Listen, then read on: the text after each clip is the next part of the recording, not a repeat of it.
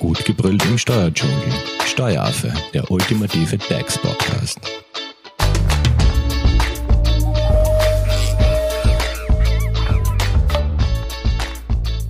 Hallo und herzlich willkommen beim Steueraffen. Es geht weiterhin um das Thema Arbeitnehmerveranlagung. In der letzten Folge hat uns ja unsere Expertin Eva Maria Wilhelmer einmal die Tipps rund um die Arbeitnehmerveranlagung für das Jahr 2021 gegeben.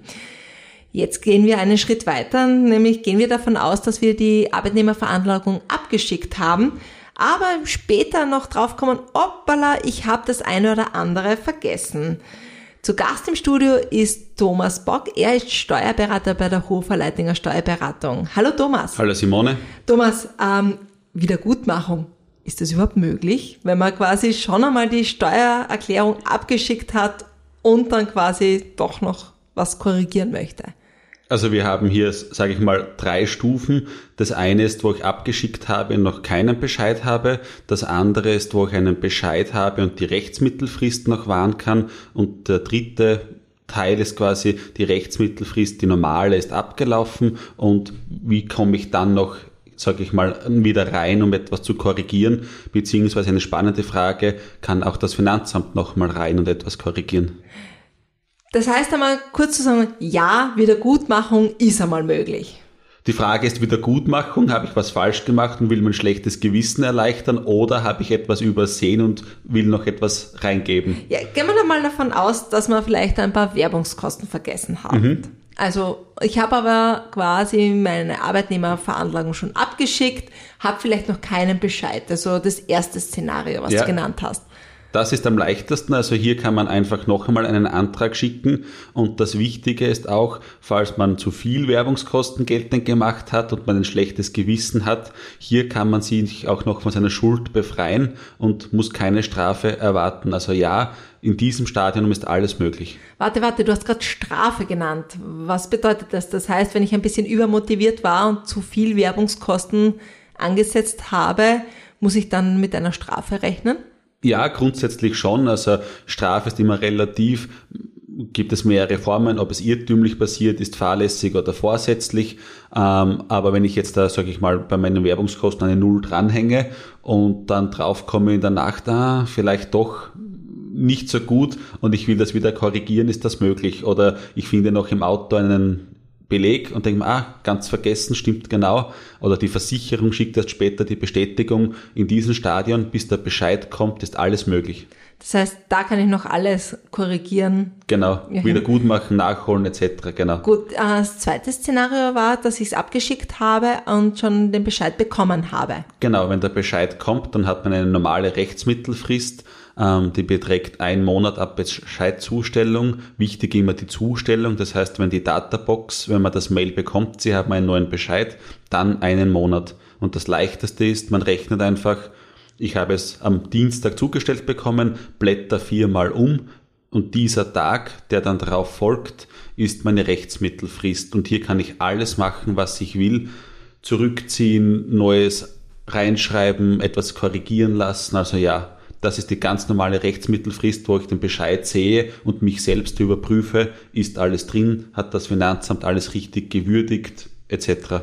Okay, und das dritte Szenario war, dass quasi ich die Frist versäumt habe. Genau und, und dann noch immer eine Möglichkeit habe, etwas zu korrigieren? Ja, also hier haben wir zwei Arten. Das eine ist ein Jahr nach Veranlagung, ist so ein Schonjahr, sage ich einmal, wo man noch Sachen korrigieren kann. Und es gibt dann auch noch die längere Frist, die ist bis zu zehn Jahre, wo sich das Finanzamt gerne bedient. Hier muss man aber nachweisen, dass ein neuer Grund hervorgekommen ist, der zum Beispiel unabwendbar war. Also ähm, es hat sich die Rechtslage geändert, eine VWGH-Entscheidung und jetzt kann ich doch etwas absetzen, was damals nicht möglich war, dann habe ich noch länger Zeit. Das heißt, äh, bestes Beispiel wären diese ähm, äh, geringwertigen Wirtschaftsgüter, wo ich gesagt habe, wo es ja da einmal diesen Change gegeben hat äh, auf die 800 Euro, ne? Mhm. weil früher waren ja, glaube ich, immer nur 400, 400 Euro. Euro und ich habe mir zum Beispiel jetzt ein neues iPad gekauft und würde das ganz gern in einem Mal quasi absetzen. Das mhm. heißt, das wäre dann möglich. Genau, ich muss halt nachweisen, also bei der Jahresfrist kein Problem, da wäre das möglich, wenn ich sage, ah, habe ich ganz vergessen, dass sich das erhöht hat. Und bei dem anderen Tatbestand, bei der sogenannten Wiederaufnahme, hier muss ich nachweisen, dass es echt etwas Neues ist, was ich nicht wissen habe können. Also, mhm. okay, ähm, wird nicht viel sein, weil meine Steuererklärung ist, weiß ich ja, was ja, ich mache. Ja. Aber eben, jetzt sagt der VWGH, okay, dass man das nicht absetzen hat dürfen, war rechtswidrig. Dann hat man eine Chance, dass man sagt, okay, ähm, ich aber. will das jetzt absetzen. Damals habe ich es nicht gemacht, weil das Gesetz falsch war, aber das mhm. gesagt hat. Ähm, hat man relativ oft, wenn irgendwelche Höchstbeiträge oder wenn man eine Entscheidung gibt und sagt, okay, das ist eine Sonderausgabe und ist anerkannt, ähm, dann hat man hier eine Chance, wieder reinzukommen. In der Praxis halt schwierig, weil der normal Otto Normalverbraucher bekommt ja keine VWGH-Entscheidungen mit und sagt, ah, stimmt, ich ah, habe ja auch Krankheitskosten ja. geltend gemacht und mhm. ich brauche gar nicht so viel nachweisen etc.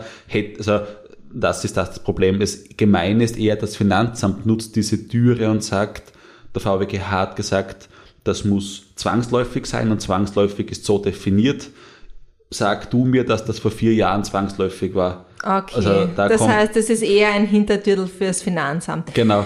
Äh, vielleicht bleiben wir gleich beim Finanzamt. Jetzt ähm, gehen wir ja, bei, wenn wir so eine Arbeitnehmerveranlagung machen, im Idealfall davon aus, dass man quasi ein Guthaben bekommt. Genau. So, es kann es natürlich aber auch sein, dass anstelle eines Guthabens quasi eine Nachzahlung rauskommt. Mhm. Wie, wie ist damit umzugehen? Man, wenn ich jetzt da freiwillig quasi meine Arbeitnehmerveranlagung mache und sehe, oh, bei dieser Vorberechnung über Finanz Online, mhm. Da steht kein Plus davor, sondern ein Minus. Sprich, ich muss Steuern nachzahlen. Kann ich dann einfach die Arbeitnehmerveranlagung einfach nicht machen und nicht abschicken? Oder kommt dann das Finanzamt dann und klopft an die Tür und sagt, hey, hey, hey, wir bekommen von dir noch ein, ein paar Euro? Ja, also grundsätzlich die Vorberechnung, das Befüllen der Arbeitnehmerveranlagung sieht das Finanzamt oder sieht es schon, aber darf es quasi nicht verwerten. Ähm, wenn man keine Pflichtveranlagung hat und man macht die Veranlagung freiwillig, dann bin ich nicht verpflichtet, diese abzuschicken. Ähm, wenn ich eine Pflichtveranlagung habe, muss ich abschicken. Aber was mir natürlich immer droht, ist, dass das Finanzamt sagt, ich will, dass du also auf Aufforderung des Finanzamts eine Veranlagung machen musst. Meistens das Problem, wenn man 15, 16 gemacht hat, dann macht man 17 nicht, 18, 19 wieder, dass das mhm. Finanzamt sagt, es kann grundlos dich auffordern aus Interesse und sagt, mach 17 auch. Mhm, Bitte. Da hast du ein Jahr ausgelassen, genau. also wie schaut's da wie aus? Wie schaut's da aus? Mhm. Und wo Nachzahlungen rauskommen, gibt es meistens Pflichtveranlagungen. Also es gibt nur wenig Konstellationen, wo eine Nachforderung herauskommt und grundsätzlich keine Pflichtveranlagung besteht. Aber das Netz ist nicht ganz eng. Es rutschen auch ab und zu dem Finanzamt Pflichtveranlagungen durch. Und da muss man halt keine Erklärung abgeben, solange man nicht aufgefordert wird ist man nicht verpflichtet, eine abzugeben. Man begeht eine kleine Finanzordnungswidrigkeit, wenn man weiß, man müsste eine abgeben, mhm. tut es aber nicht. Ähm, aber ja, auch dieser Anspruch verjährt, wenn man das aussitzt, dann hat man nach zwei, drei Jahren gute Chancen, dass es gar nicht auffällt. Man muss halt nur damit rechnen, dass man die anderen Jahre nicht einfach abgeben kann. Das Finanzamt sagt, mir ist das egal, wenn ein Jahr fehlt. Mhm. Wird sicher ein Guthaben sein. Also so naiv darf man jetzt nicht sein. Okay, also mit ja, ein bisschen Taktik dahinter, ne? Genau, Oder also wie nicht. gesagt, wenn man keine Pflichtveranlagung hat, vorberechnen lassen, wenn eine Nachforderung kommt, liegen lassen, aber es gibt wenig Fälle, wo man keine Pflichtveranlagung hat und eine Nachzahlung mhm. droht. Sobald man zwei Lohnzettel hat, hat man eine Pflichtveranlagung. Ja. Und dann ist schon. Aber Thomas, da gibt's ja noch die antragslose Arbeitnehmerveranlagung. Genau, die wurde irgendwann 2016, 2017 eingeführt. Ähm, das ist eigentlich für Leute, die einen Lohnzettel haben und nur Spenden und nur Kirchenbeiträge haben. Hier wird das Finanzamt von sich aus tätig, wenn sich eine Gutschrift ergibt. Und hier ist ganz wichtig eine eigene Rechtsmittelfrist, fünf Jahre ab dem Erhalt der Veranlagung und wird durch die Abgabe einer Steuererklärung automatisch herausgenommen. Wichtig ist halt nur, dass man die Frist nicht ganz übersieht. Also wenn man jetzt da 16 einen Bescheid bekommen hat, im Jahr 17, dann muss man jetzt da bis 22 tätig werden, damit man hier noch eine Chance hat, das zu korrigieren. Du bist auf der Suche nach einem Steuerberater? Dann bist du bei Hofer Leidinger Steuerberatung gut aufgehoben.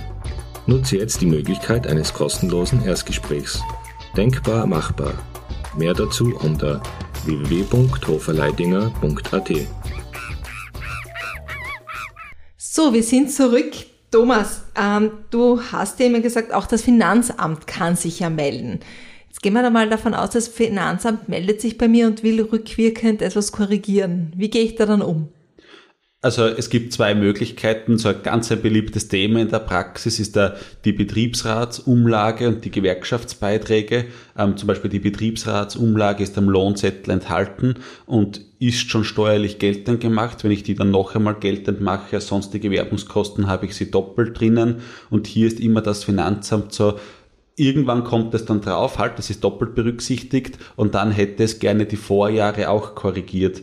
Und hier ist es dann wichtig zu unterscheiden, ist es etwas, was das Finanzamt nicht gewusst hat und eine neue Tatsache und kann, so wie wir auch gesagt haben, wenn etwas neu hervorkommt, kann ich das korrigieren mhm. lassen.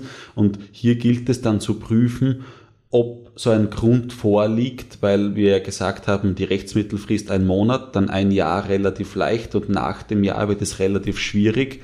Und wenn es nach dem Jahr das Finanzamt draufkommt, okay, du hast 20 etwas falsch angegeben, ich schaue mir die letzten Jahre auch an, muss man prüfen, ob es einen Grund gibt, das anzuschauen. Also, und hier, so blöd das klingt, eigentlich oft der Steuerberater gefragt, da es eine sehr detaillierte Fragestellung ist, ist etwas neu hervorgekommen oder mhm. hat es das Finanzamt gewusst und einfach nicht richtig gewürdigt? Das heißt, da hat der Steuerberater eher den Überblick. Genau, weil mhm. die Betriebsratsumlage sehe ich am Lohnzettel, den Lohnzettel hat das Finanzamt auch, hätte es eigentlich prüfen können, daher keine neue Tatsache, daher kann das Finanzamt es nicht machen, wieder aufnehmen. Okay, und was sind noch so Fälle, wo das Finanzamt tätig wird?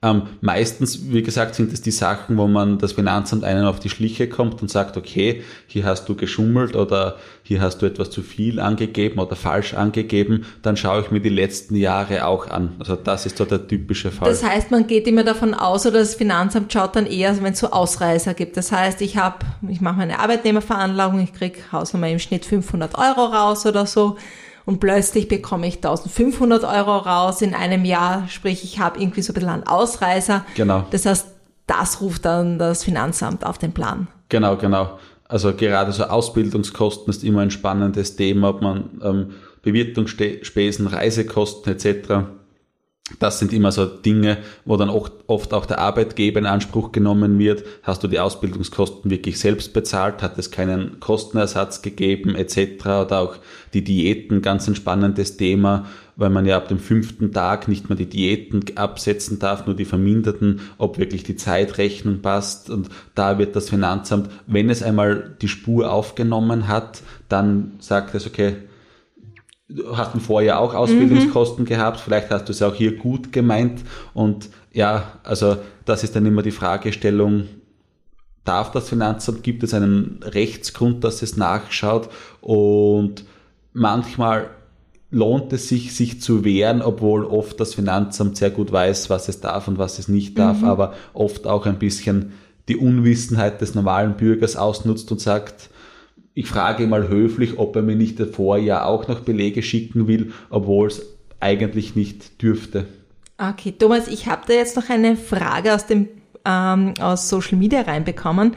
Äh, ich glaube, da geht es darum, ähm, da wird gefragt, ob man quasi Hilfe, ich habe ähm, diese Versicherungszeiten oder ich glaube eher, dass damit die Versicherungsprämie genannt mhm. wird, abgesetzt. Das darf man ja eigentlich ab 2021 nicht mehr was ist zu tun?